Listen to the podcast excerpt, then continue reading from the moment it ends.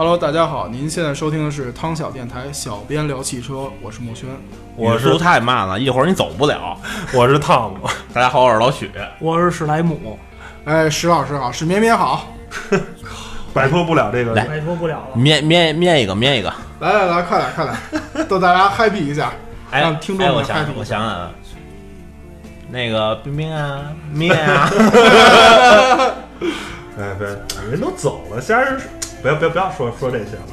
我我们开始这个日本汽车特辑的下半期节目。我们下半期要聊三菱，要聊马自达，要聊斯巴鲁，还有神奇的光冈大蛇啊，光冈。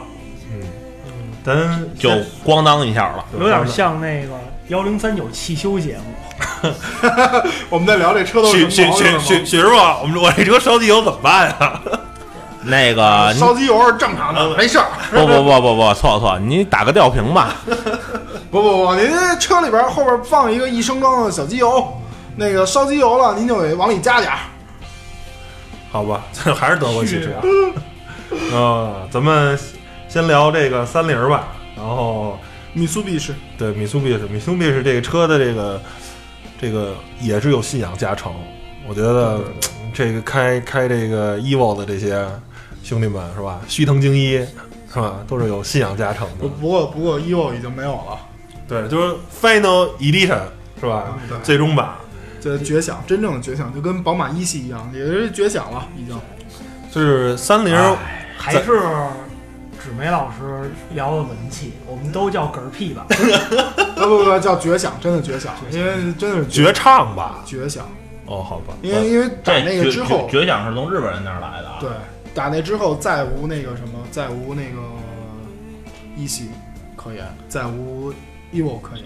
好吧，这个在技术方面的追求，三菱可能比本田加了一个“更”字，但是呢，好赖本田不太会做营销呢，还还有营销可言，三菱就完全没有营销可言呃，言。三菱的营销全靠拉力，问题是呢，怎么说呢？就是前两天我在还跟人在聊说，就是汽车厂商去投这些嗯，比赛，是吧？长城也在投，也在投那个达喀尔，是吧？也在投大越野，也在投环塔。但是我觉得很多人，我觉得可能哦，达喀尔，达喀尔是不是还在非洲跑呢？可能对于很多人来说还还是这个概念，早都不知道搬，其实他早都搬到南美去比了，因为非洲的治安不好。那很多人可能对这种拉力赛事，对这个东西，我靠，什么时候搬到南美的？是吧？这就是搬到南美了吗？不是巴林达喀尔吗？不是不是巴黎达喀尔吗？是吧？我我觉得我的点是，我靠，原来南美治安比非洲还好。所以怎么说呢？就是说，三菱是一个一直在坚持拉力赛，它甭管是跑当年跑达喀尔，或者是跑 WRC，它它是一个兼职跑拉力赛、跑越野赛的这一个，而且是三菱少，它是少数自己用自己的赛车在跑的。大家可能哈佛，它那个车应该是一个英国公司提供的，放在意大利去改的，然后那辆车。除了标可能是哈佛以外的，剩下就跟哈佛、跟长城半毛钱关系都没有。原来如此，我说为什么参观工厂的时候不让看那车里面呢？呃，那车当然不能让你看里边啊，那车就是就是一钢管车套壳子。就是一个钢管车，然后它两辆车嘛，一个低级别赛事呢是套的一个 H 三的壳子，高级别的是靠一个 H 八、H 九。其实不包不光是呃长城，说从国内的这些厂商，包括对，包括途锐大大众的途锐，那一辆车高达两千万美元，包括其实到后期的斯巴鲁都不再用自己的赛车了，都不不再用自己的车去跑比赛，因为赛车部门跟乘用车部门是完全是两个部门，他们俩人就是没有什么技术共通性。呃，对，就是你赛级用的技术很多都是民用车，根本就俩人用不上。然后呢，你这个车一辆车，你我说实话，我成立一个部门，我在生产这些车，然后我再把这些车去参赛，可能我这养一个部门啊，一年可能十个亿，假如咱看十个亿人民币，而即便是买到大众途锐那个超级牛的赛车，不过是两千万人民币哦，不是两千万美金，一辆车才一个多亿。我现在这个币制有点混乱啊，一不过是一个亿，两辆车四五个亿人民币搞定了，我就可以参赛了。而你要是成立一个部门，首先啊我成立部门，我技术达的达不达得到比赛那级别？说白了，我花十个亿，我可能还造不出那个那那个级别的赛车，能拿能拿环塔呃能不能能拿达喀尔冠军的赛车。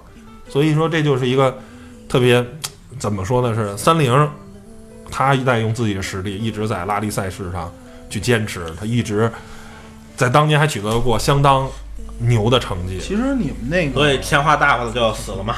哎，问你们个问题啊，你们第一次知道三菱是因为什么知道的？我当时第一次知道三菱是因为拉力赛我不是啊，因为我因为飞机啊，啊，飞机对呀，啊，还有电零战二幺啊，还有电梯是吧？哎，对对对，应该是电梯，我应该是对电电梯，但是你们上小学都没用过三菱自动铅笔吗没有。没有？uni 牌的特别好用。我跟你土豪比不了啊，史绵绵。我们都是中华牌的自己削。对对对转，不，有时候还拿刻刀，拿那小刻刀一点一点，嘎嘣儿嘎嘣儿嘎嘣儿嘎嘣儿往下削。弄不好八钱还断了。啊，对，然后再接着又削，这是乐趣，知道吗？有生活，有生不不，活，这是乐趣啊！削了削了，哎，切断了又重新削，这就相当于手动挡跟自动挡的区别，你知道？你那就是自动挡的，我没有乐趣，我自己第一次上节目就这么查我，你们合适吗？就没想我跟就没想过好好说话。我们就喜欢插别人。插新人拜码头。行，没事 没事没事，下回下回接着带史咩咩录节目，史咩咩知道很多我们不知道的东西。对，比如说墨轩的一些小秘密。哎，可以可以可以。等会儿等会儿下下回录节目不叫他。周周超在呢，你们悠着点。我靠！下回等他们俩都不在的时候，单独跟听众朋友们说。好，行，下回我们叫你，不叫他了。下回我给你做两根点心让你吃。妈蛋！好了，继续。第一，言归正传啊。接着接着说，说回来，其实那个对于三菱，可能除了拉力赛之后，我可能印象里就是在头文字 D 里边碰到那个三菱了。虚能精一，啊，对，确实还有一个极品飞车，三菱的在四驱技术上确实很牛啊，甭管是它 SUV 用的超选四驱，还是它的这个性能车用的那四驱叫什么名儿来着？AYC 啊，对对对，都是非常厉害的，而且到现在。我觉得可能对每个汽车媒体来说都是噩梦啊！到现在好像还没有一个人能够特别讲明白超选四驱是怎么回事儿呢哇，巨复杂无比。那个超选还好说啊，但是 AYC 就非常难讲了。反正他那套四驱到现在，呃，包括从其他媒网站啊或者是什么去去看技术解析，都没有人能特别明白的把这事儿讲清楚，因为三菱太复杂了这套系统。你想一个简单点说啊，超选呢就是可以实现手动分时功能的全时四驱。对你听听吧，你天天先听说这定义啊，你就有有可能就蒙圈了。哇塞，你现在明白什么是分时，什么是全时，啊、然后这俩是不可逆的。可以实现什么？可以实现分时手动切换功能的全时四驱。好它的乱好乱，它的二 H 跟四 H 是可以不停车就换的。哦，但是只要必须但是时速低于一百，呃，对，那一百是很夸张的速度，你想想什么车能一百？正常情况是四 L 跟四 H，可能是有的时候是八十，有的是四十，人家可是两驱切四驱啊，对一百，你甭说一百，我觉得能达到五六十都是一个很夸张啊。两驱跟四驱，它它需要一个硬连接的这么一个过程啊，这是一个非常牛。好像没有什么特别明显的顿挫感的。对，没有。而且最逗的是那个那什么，而且最逗的是它还是一全时四驱，就是就是一直四驱，不是这个，就是说你可以手动给它设到二 H 上，就是后驱模式。然后这个时候呢，哎，当前轮出现打滑的时候呢，它又是它又变成一个全时全时或者说类似于适时的那么一个四驱。嗯，反正那个东西太邪乎了，反正那个车不过很好使就行了。对，帕杰罗确实挺不错的。之前跑过一次，从北京到阿尔山，嗯，然后一路一百八十多，啊，当然我们没有牌子，那个大家不要跟他学啊，注意 行就是车安全全，要不然那个史莱姆那车也不会被其他给撞。这可能是报应。一路一路八十多，一路八十多，哎呀，那这车课可是可是够够肉的啊！不不不，我我们实际上对表做了技术处理，那个一直在八十。反正反正是六档八千多转，然后但是八 八十多，然后然后那个就是这车对烂路的那种适应性，包括车架的刚性都相当的不错。不，它它是非承载啊，不，它它是承载，是是它它是唯一呃，它唯一就是跑不了呃沙漠特别的远。正常情况下，这辆车跑戈壁啊，跑什么，是一辆非常就怎么说呢？就是首先它它相对来说廉价，嗯然后呢，它的全路况的适应能力又非常的强。就是我第一次在驾驶座一百四感受失重往下掉，是掉进一个跟车一样大的路坑里，然后又弹出来，然后一车的东西都在空中飘啊飘，然后这是在内蒙中蒙边境的那个国道上，进了那个阿尔山地区都是雪原，然后就是你可以在已经入了弯儿，或者在入弯之前的任何一个状态，然后切四驱、二驱，然后这个车就会非常听话，然后这四驱系统切换特别利落、特别干脆、特别好。其实这还是应了奥山清行那句话，就是 机械永远是为人来服务的，嗯，对吧对对吧？他一这是一个很说设计，咱咱不说本田了，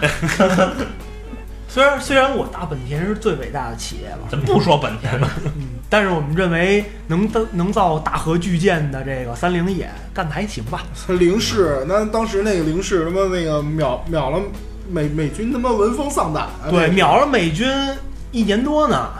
好，三零三零三零，而且，呃，甭管是 EVO 啊，包括帕埃罗，甚至说到帕埃罗劲畅，也都是，呃，算是什么？它三菱成功成功在我用一个相对廉价提供了一辆功能车。我觉得三菱一直是它不是造国民车的一个品牌，它造的是功能车。我可能是要一辆性能车，我可能是要一辆全路况的车。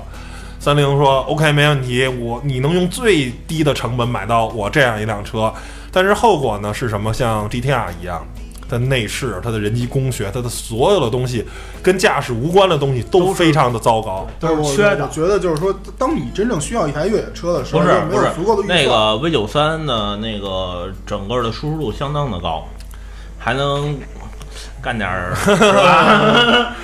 不是，但是同样的价位，我为什么不辆 Prado？你为你你有什么理由我不买一辆普拉多？二点七的 Prado，不是他那个那四十多万的，哪个那你一说那个 V 九三 V 九三三十多，没有，等个劲畅三十，那车得奔着四十了。是奔着四十，人有优惠啊。呃真的，咱别聊，那还有媒体价呢但是呢，这我 咱说的都是官方指导价。你说打折有打有打五万，有打八万的，咱没法聊。咱就说官方指导，你那说四十多呢，四十多也可也可以买一个普拉多呀。那为什么不买一个普拉多呢？空间更大。不，普拉多空间没那大，普拉多真的空间没有那个山猫大，而且普拉多没有山猫宽，而且普拉多还有好多好多的毛病，然后包括他们那个那个场地试驾，然后挂四驱、挂低四作弊啊什么的。嗯好吧，啊，我操，还有这事儿呢？对啊，说来听听。呃，不说了，嗯就是但是，嗯、怎么说呢？我觉得三菱儿，反正，呃，成功呢，它成功在是吧？它的车在驾驶方面的这些东西都表现得非常好。失败呢，失败在于它除了驾驶以外，什么都什么都没有，光板没毛，盖中盖，我塞！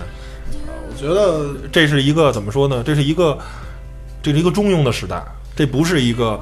如果二十年前或者十年前，三菱会活得很好，但是为什么三菱三菱，包括斯巴鲁其实也是一样的？它为什么说这这个时代就变成了一个这车得全能的时代？我不光要开得快，我还要好的内饰，我还要各种各样的配置，我还要还要还要还要。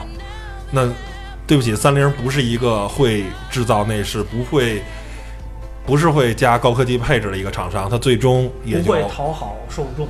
对，就是而且对于他来说没必要去讨好受众，因为他的很大一部分的那个进账不是来自于汽车产业，对，人不家人家是他主要就不，它主要就不是造汽车对，它，主要就不是造汽车。对呀人有路字养着呢，人有空字、海字，然后还有电梯电梯产业，电梯产业这个圆圆珠笔都比汽车挣钱。对啊，这个东西，所以所以说，对于三菱来说，汽车这一块儿，它既然有这么多东西养着它，它就把这一块儿做到极致就完了。对，我所以我觉得这个东西不是一个构成一个汽车厂商活得好不好的一个问题，而对于三菱来说，比如说，就像咱们这个电台一样，大家都有自己的工作，我们只是用自己的喜好在做这个电台。嗯三菱实际上也是这样，它有很多别的东西，官方给它给它的钱，包括它其他的这这些产业的钱，都可以把它这个汽车完全养起来，嗯好吧，就卖情怀了吧？对这就剩卖情怀了。就是卖情怀嘛。我怎么觉得他们其实是在卖多余的军事物资呢？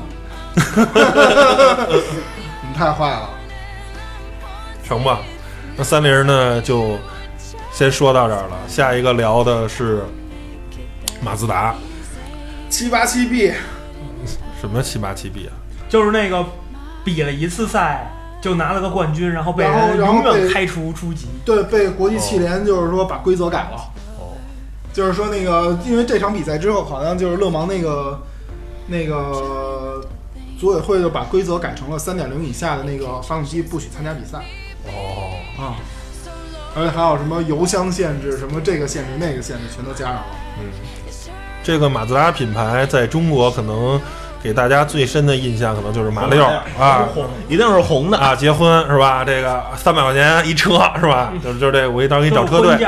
啊，对，反正怎么说呢，就是说，而且在当时的这个 B 级轿车马马自达马自达六也当时是，呃，确实是它操控性是最好的，是吧？是使用双叉臂，也是在当时看来是大家都用麦弗逊的时候，它使用双叉臂，确实是很很厉害，而且到现在这个车也仍然不能说，而而且现在六档手动前六档手动的才卖十一万，那这家伙但是现在那个车架软的跟橡皮泥一样，就是不不是当年的那辆了，嗯。然后，但是新的那个阿特兹特别兹的这车 是吧，还是依然是设计上绝美了，嗯，甭管是外观呀、非常棒。还是变速箱啊，那个吐槽一下啊，就是马自达那 DSC 现在搞得特别保守。嗯我们在那个沙漠高速里边儿，然后说挠挠沙子玩儿吧，嗯，其实很高级啊。一般的像有些，比如说，啊，我们开的天津一，啊，不，不是天津一，那个是对长城，长城 H 六，同样是也是这次去那个沙漠里边嘛，有一辆两驱的 H 六陷沙子里了。然后我让他倒倒啊，打打方向盘，反正我是懒得给他推车呀。然后那哥们儿啊自己出来了，我说你把 ESP 关了，哥们儿给关了。然后同样是不能完全关掉。然后他出沙漠出出那段沙地的那路上，然后就看见这个轮子一就是一点一点就像 ABS 似的在抱死，就嗯转的途中不停的抱死，然后再按车头一点一点一点一点，然后最后上了铺装路，他算是跑了。嗯，那个我开的那个马自达 CX 五，啊，那个车我在沙子里边儿，然后走来走去啊，转来转去啊，然后每就只要油门超过了四分之三，超过四分之三，然后空转一厉害了，然后马上动力就会完全切断，就断油了。嗯，它那个 ESP 是有一个断油，虽然说很高级，但是就保护的特别瓷实，你知道，嗯就是怕你失控，怕你失控。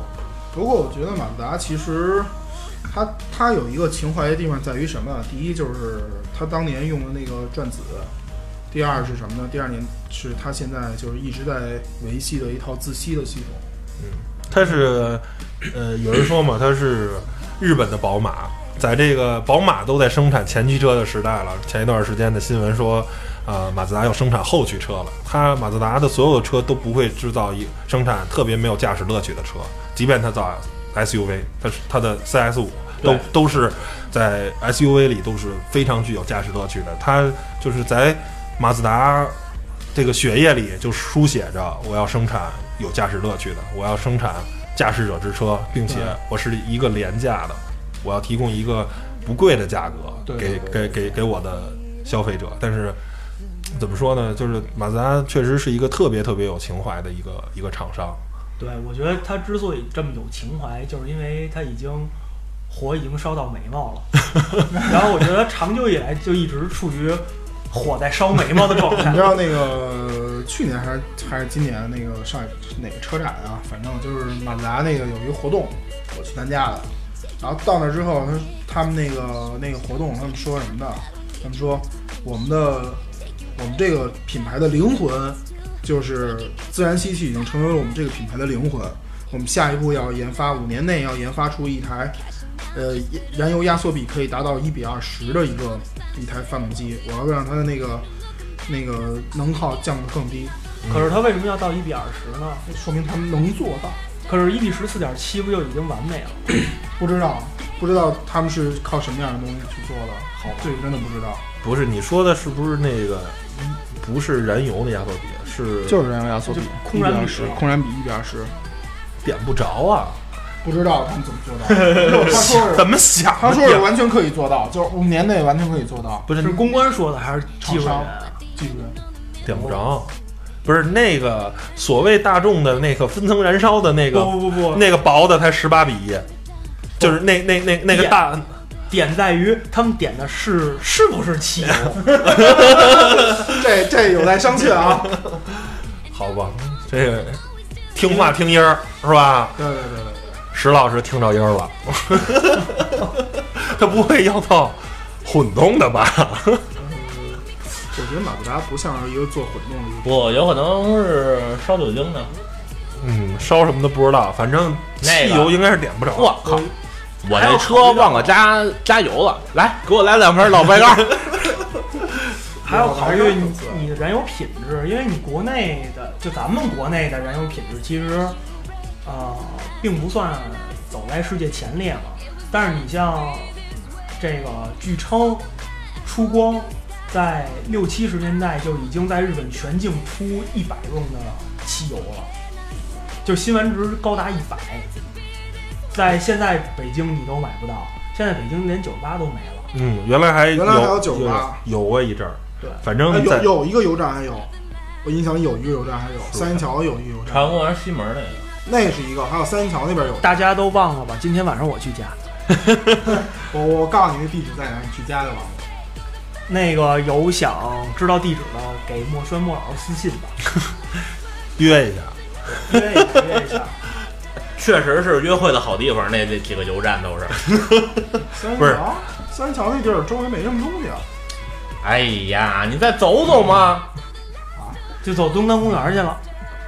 东单公园可能是有点远还远。是走三里屯吧，三里屯。不是，还说马自达，啊，对，说马自达，人家马自达都要造后驱车了。莫轩老师，你对此有什么看法？他们家原来本来就有啊。有 M 叉五不就是吗？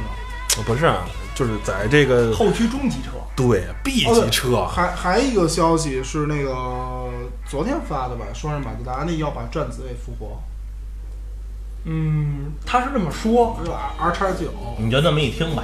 对姑且一听吧，因为我并不知道以现阶段的这个环境保护标准，它究竟怎么复活。他说是那个双双八百 CC 转子发动机这不是一点六的吗？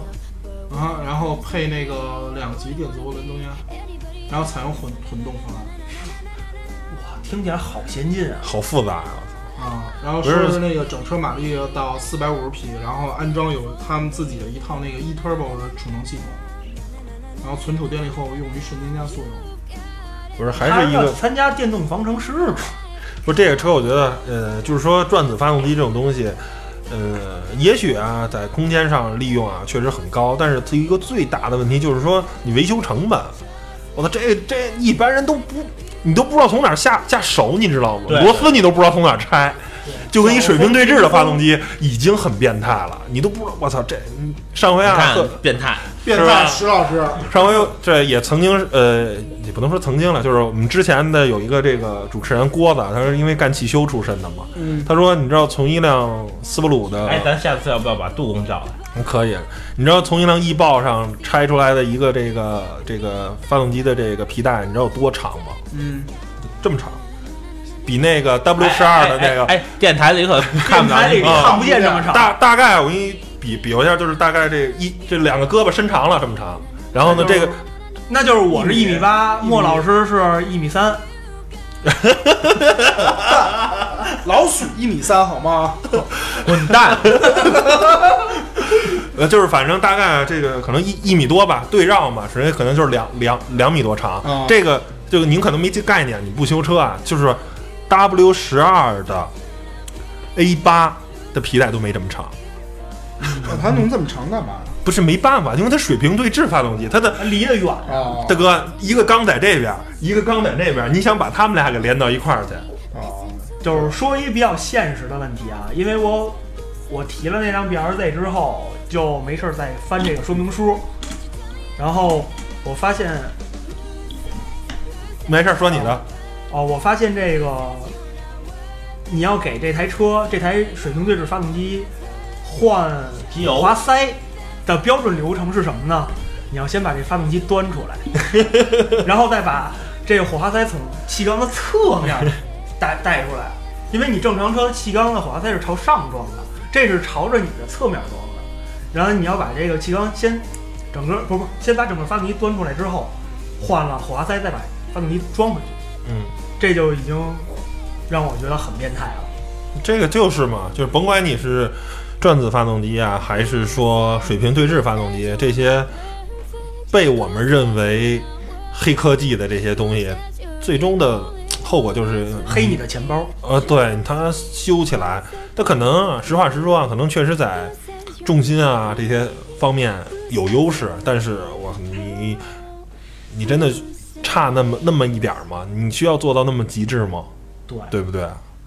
装十三是需要代价的。对你这代价就有鼠咩咩，你这代价有点大。有确实有有有有有点大。那个说一句啊，如果你打算买小众车型，比如说斯巴鲁这样的小众车型，那么你修一次车的代价就是四十五个工作日。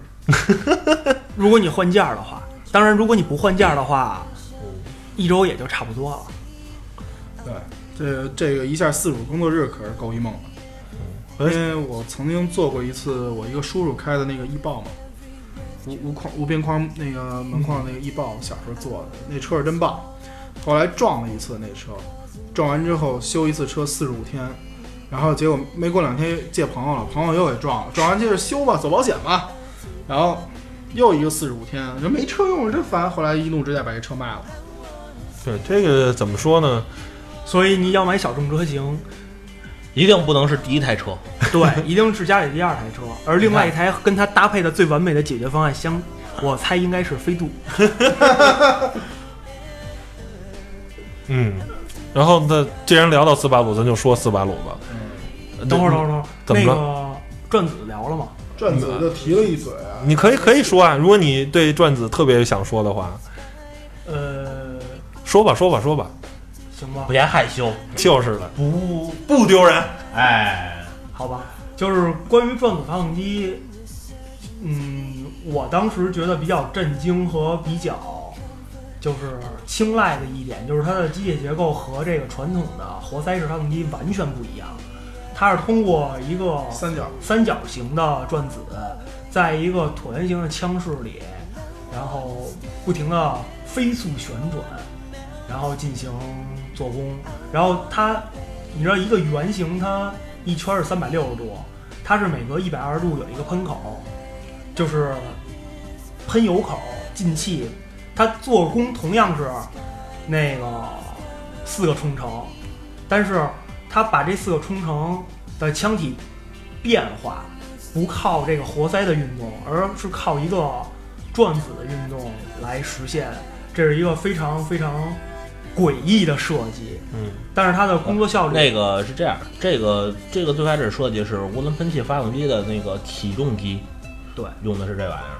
就是它是一个非常诡异的，并不是适合于民用车辆的这么一个结构。但是它呢，就是一个叫菲利斯汪克尔吧，嗯对，对这货就把这个发动机，呃，怎么说呢，转制到车上了，或者说他把这个发动机的原型推出了之后，想用在车上，但是就是一直没有成功。然后呢，被傻乎乎的这个孤注一掷的马自达的技术人员给买回来了。买回来之后呢，马自达也是就马自达就像之前说的，一直是一个火烧眉毛的公司，它不靠这个这个技术就又死球子了，所以没办法逼着这些人就推进这项技术，研究，对，研究死命的往往里砸钱砸精力，最后哎还真给弄出来了。弄出来之后，当时的排放法案也不高，汽汽油又便宜，然后再加上人新闻值够，嗯，所以在日本一下就在这个高性能领域一炮而红。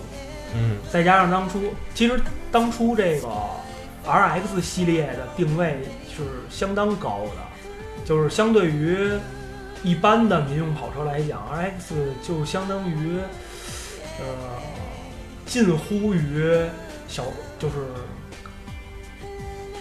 超跑的那么一个定位了，就是在日本车里，然后嗯价格不但特别贵，但是也拥有就是绝对。的技术实力和这种性能实力，嗯，再加上他在这个勒芒比赛里卓越表现，他那个勒芒就跑了一次嘛，对啊，就那一次就成干掉了奔驰嘛。干掉干掉奔驰，然后拿了第一。紧接着组委会就因为这件事情，不行，你不能玩儿。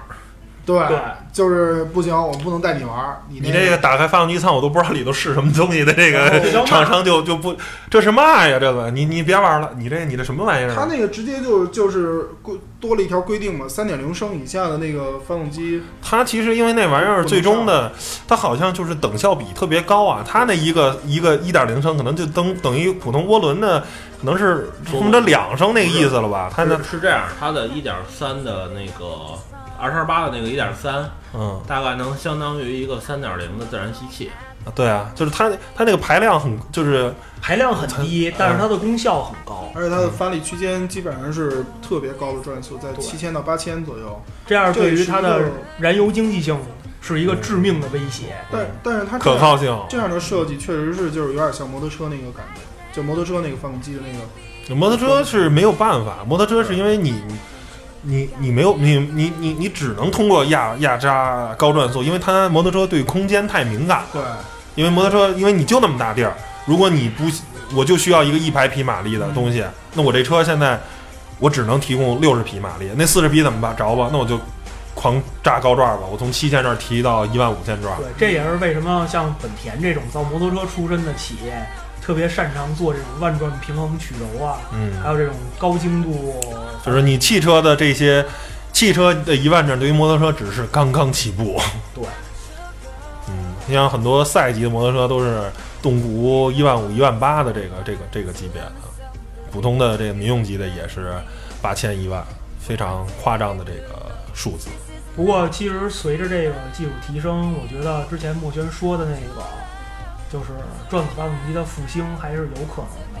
但是我觉得以汽油机的形式出现的几率可能不大，就是我可能更觉得这个东西会作为一个混合动力的汽油辅机来存在。它很可能会作为增程式的那个电动机的发电电发电机来来存在，但是实际上我觉得这个如果真的把转子复兴的话，其实对于这个车迷朋友来说是一个很有意思的一个选择。对，因为转子发动机在网上的需求量很大，而且就像旅行车一样。哎，前两天我查了查那个国内卖那个 R 叉八嗯，那个转转子那个就是最后一代嘛，国内卖 R 叉八二手的十万块钱。嗯，对啊，但是修一下就十万块钱。好吧。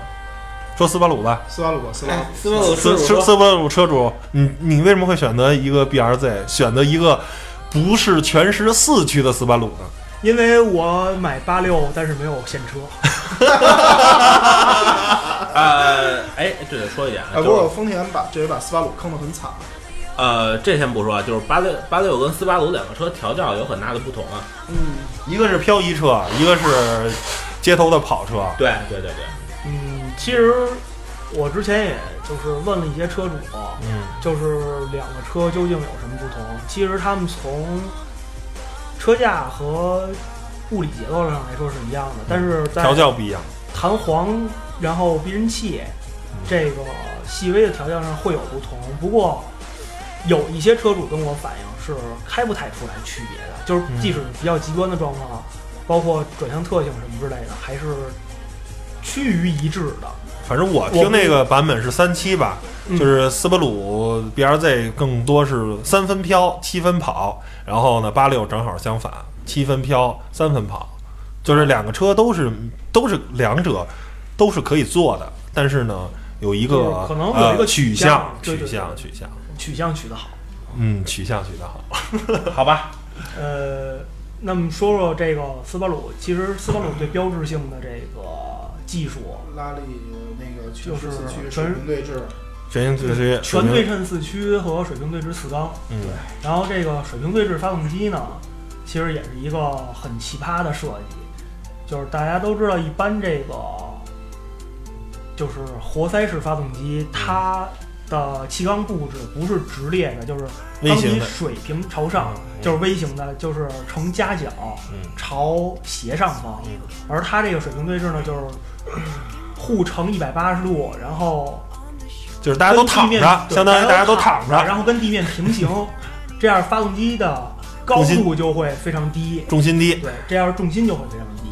缺点呢就是你有一有一面气缸老朝下，就有一半活塞老朝下，嗯。那朝下的这边受重力做功影响，就会产生活塞偏磨，嗯。所以这个发动机对于这个机油循环和这个机油油品的这个需求就非常高其。实我觉得这个问题还好，因为保时捷用那么长时间也没出现这这种问题。保时捷的成本和它不是你买保时捷的人跟买斯巴鲁的是一拨人吗？对，你看，其实在我啊不是，是那个保时捷是这样的，因为最开始的那个八二桶车嗯，是一个水平对置四缸，因为省地儿，为了省地儿做的水平对置四缸。嗯，然后那个保时捷博士呢，他那个人其实他对发动机的建树并不是很大，嗯所以当时的第一代九零幺就是一个水平对置的四缸机。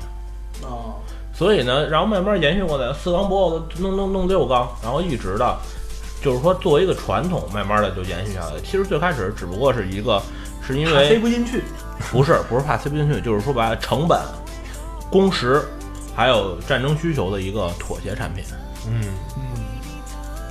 嗯，好吧，然后我觉得一一说到斯巴鲁，就会想到什么当年那个五五是吧？三五港京汽车拉力赛，嗯三五车队，特别的特别厉害啊。然后在 WRC，包括现在，呃，今年的中国的场地拉力赛吧，叫场地应该叫场地 CLC，斯巴鲁也是主赞助商，但它也是像三菱一样，它的血液里就流然流淌着的赛车，流淌着拉力赛，流淌的这些血液，就是一直是为性能而生，为为这些比赛而生的这这种这种感觉。对，然后说一下这个全对称四驱吧，嗯因为我对这个技术不是特别了解，嗯，然后不知道徐老师有何高见呢？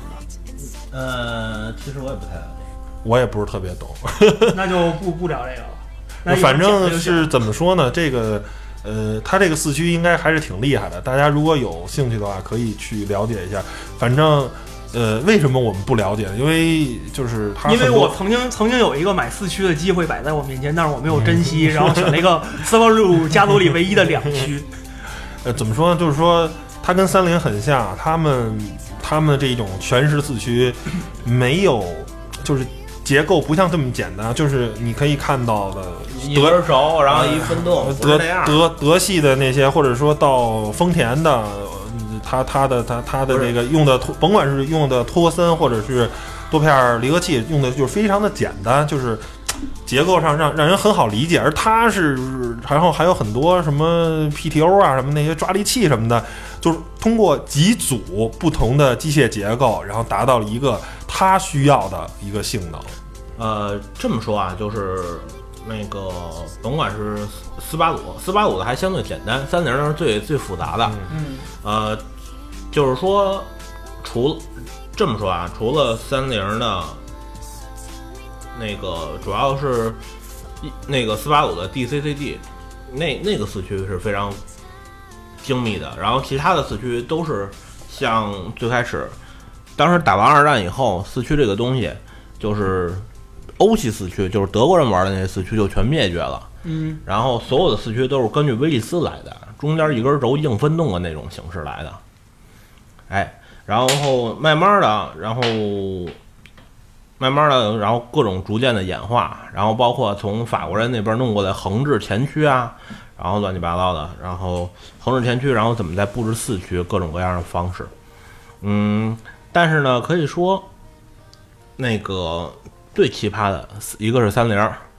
然后另外一个就是易豹的那个 DCCD，DCCD 大概的虽然说纵置发动机，然后它的布置的形式类似于威威利斯，但是里边多了很多的就是那个，呃，多了很多就是互相作用的那些齿轮组，然后实现了一个就是每一个轮都可以单独分配动力那个车。呃真清晰，导致我完全没有听明白。呃，我看了一个比较官方的一个说法，就是首先啊，大家都知道那个全时四驱，就是说一直都在整个行驶过程中都是四轮驱动，这个都那个没有什么别的东别的别的意义啊。然后斯巴鲁这个呢，就是是通过什么呢？是通过了一个叫做呃，首先是一个中央差速器，然后再配合上一个耦合式限滑差速器来达到防滑的作用。然后，所以就它通过通过通过，因为因为七二年就是它是采用这样的这样的方式去做的嘛。然后紧跟着就是说，还有一个什么呢？我因为看这文章里边说是，呃，斯巴鲁对于斯巴鲁这套四驱系统，实际上有有一有一个什么误区呢？就是，呃，说是第一个误区是中央防滑式四驱结构，实际就是由粘连粘连呃粘性耦合器，对，连轴节控制的全时四驱系统，实际上它是那个，并并不完全是是这么一个状况，它是一个靠硅油离合片儿，然后保持稳定，然后让前后轴处于分离状态，就是各强制性的就是各分配百分之五十，出现打滑的时候，然后由那个转速差搅动这个硅油，然后使之受热膨胀，然后再压紧离合器片儿，然后不断施压后，然后再获得那个扭力，然后实现那个前后扭力的分配，是这么一个东西。呃，第二一个就是，呃，怎么说呢？呃，斯巴鲁是有分动箱，但是它的分动箱是整合到变速箱里了。嗯，好多人都说斯巴鲁那个那套东西是没有分动箱的，实际上它的分动箱是整合到变速箱里了。对，就跟那个那个有有一代夸手也是那种感觉。对，它是加了一个散齿式机械中央差速器，因为它并不太需要这个低速四驱啊，因为它并不是越野，它跑跑的是拉力，就是跑的是都是高碎对碎石路高速因为高速它那个本身就是一个硬性连接嘛，就是因为它那个正常四驱工作的时候，全是斯巴鲁那套全是四驱工作的时候，这四个轮子就是说一个是一个硬性连接的，然后这是之前，然后现在的斯巴鲁的那个 WR 叉那台车，嗯然后包括前两代的翼豹，啊，都它硬连接以后是四十比六十分配，这个特别牛逼。这也挺有意思的，为什么硬连接之后会是四十比六十？这所以牛逼啊所以牛逼啊，哦，因为齿比的关系。对，对，哦，就持笔，但是不知道他怎么调的。就是齿比啊。嗯，好吧，哦，我自己居然想明白了。那个不好意思，我们那个史咩咩同学经常会干这种事儿，所以大家那个如果下回还听到史咩咩在现场，我们我们可以稍微习惯一下他这种风格。嗯，最后反正三个品牌也聊完了啊，结那合个就是谁要觉得我们说的不对，嗯哎，哎，那你来给，那你来给我们讲讲。嗯，对哎我们确确确实实我们不懂。这个在四驱方面，在三菱跟斯巴鲁这两个品牌的四驱方面，确实需要更多的学习。然后，咱最后一人说一段吧，关于日本汽车，关于上半集的三个品牌跟下半集的三个品牌，有什么想最后总结一下的，或者说想吐槽一下的，或者想什么？谁先说？我肯定最后一个说。我先我先你来来吧是这样，呃，大家也知道我这脾气，属于一个比较有情怀啊，经常会讲情怀、讲胶片啊、讲这些东西的这么一个人。所以在我看来，就是其实我倒希望时间有一个逆发展吧，把涡轮让涡轮来得再慢点。呃，涡轮被德国德系厂商带入的太太着急了，而且以至于现在有各种各样的问题，随着这个市场，随着这个整个的这个车市的这个动荡而产生。但是我总觉得，无论日系品牌还是呃，其他的这些品牌对于他们来说，可能现在当务之急应该是把车做一个大的改观，包括日产，包括丰哎，田，对对对，包括那个马自达，还有三菱这些所有的品牌，他们都需要去做一个改变。但是对于我对于我来说，我觉得三菱这个品牌是真的是我我有我有别的业务养着，我根本就不靠这个挣钱，那么它可以完全去做情怀。马自达现在需要做的就是把这个东西做到极致，你不把这个东西做到极致，真的没有人会去认你。当只有当他就像当年莫兰那个勒芒一样，在这个赛场上就露出了这一下，昙花一现，那全世界都知道马自达有这么一个转子。尽管这个转子它是由一个德国人发明的，尽管他现在他还在抱着他这个转子的光环在大家面前出现，但是这是车迷给他留下的光环。所以在我看来，各大厂商把自己的性格活出来，这是最重要的。老许来吧，嗯，那个日产我就不抱什么希望了啊。那个，对我说的是国内啊，我不说国外，就是日产不抱什么希望了。然后丰田也就那么回事儿吧，反正，呃，我觉着这几家日系厂商啊，如果你想买一个性能车，斯巴鲁，那你图便宜可以买马自达，对对吧？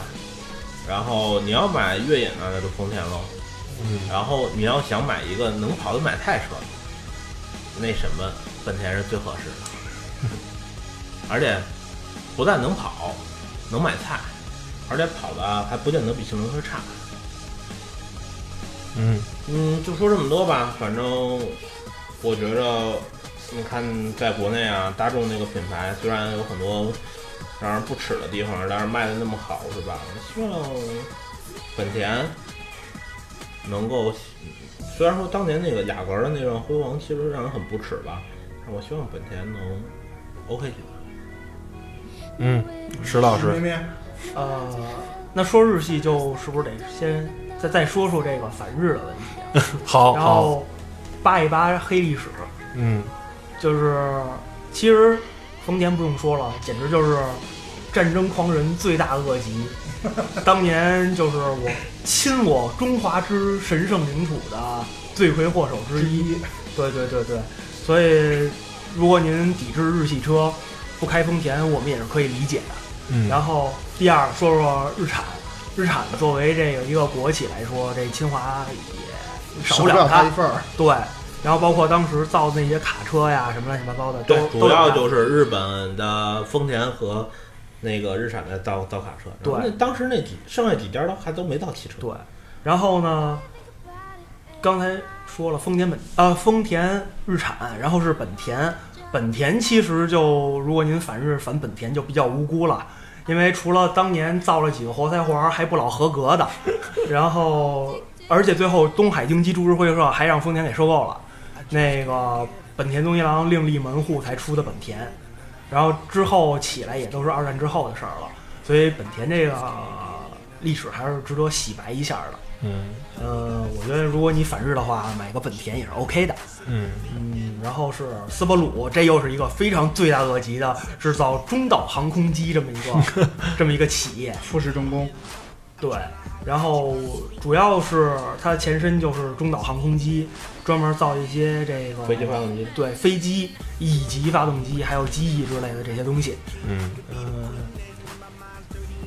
差不多，然后是然后就差不多了。嗯不，Mitsubishi 哦，三菱，三菱它太罪大恶极了。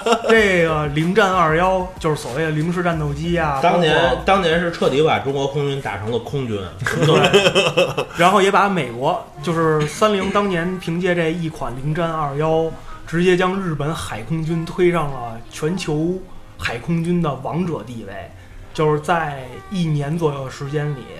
世界上几乎没有任何一架战斗机在空中格斗性能上能与之媲美。因为零式那个发动机还有它的那个空气动力学做的太好了，对，而且推出发动机，其实它的发动机特次。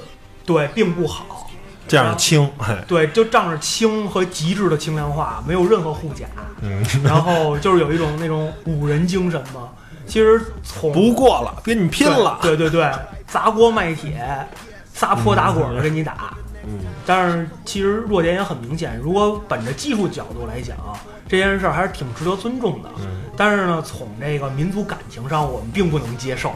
而且从人道主义讲啊，零式那个车太零式那个车 这车百公里加速可够快的，都能飞起来。哦，那个零式那个飞机太反人类了，你知道吗？那个基本上就是打火机，打完以后飞完是被活活烧死的，嗯，对，挨揍以后活，要不然就是后来不就改神风敢死队了吗？就反正你也活不了，就撞撞撞船去吧。所以嗯，而且其实当时日本海空军在二战中这个盟军中的评价，就是道德素质来说，还是颇颇高的。啊海空军、陆军评价并不好。嗯如果大家对这有兴趣，有一本书是那个坂井三郎写的那个呃《大天空武士》吧，哦，啊、好像是好像是叫这个，要不然就是天空大武士，要不然就是什么这那的。然后其中对这个零战有一个比较有意思，有一些比较有意思的描述，啊，大家可以去看一下。对日日本陆航是会打跳伞的飞行员的，对嗯，之后还剩谁了？还马自达哦，好，好吧，还剩马自达。马自达这个也没什么黑历史。对，其实马自达还是挺挺干净的一个战后企业嘛。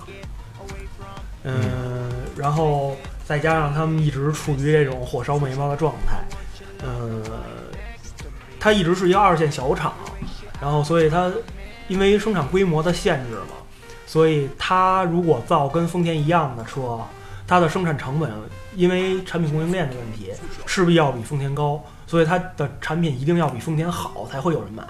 这样代价就是它的价格会卖的比丰田更高，对，所以它是需要你花稍微多一点的钱去买的的一个很值得的好产品。呃，我对马自达的印象一直都是这样的。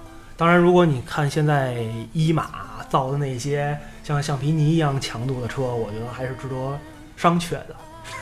就是买老马六第一代马六的时候，你一定要摸着自己钱包和摸着自己的骨头去想一想，骨头是不是够硬。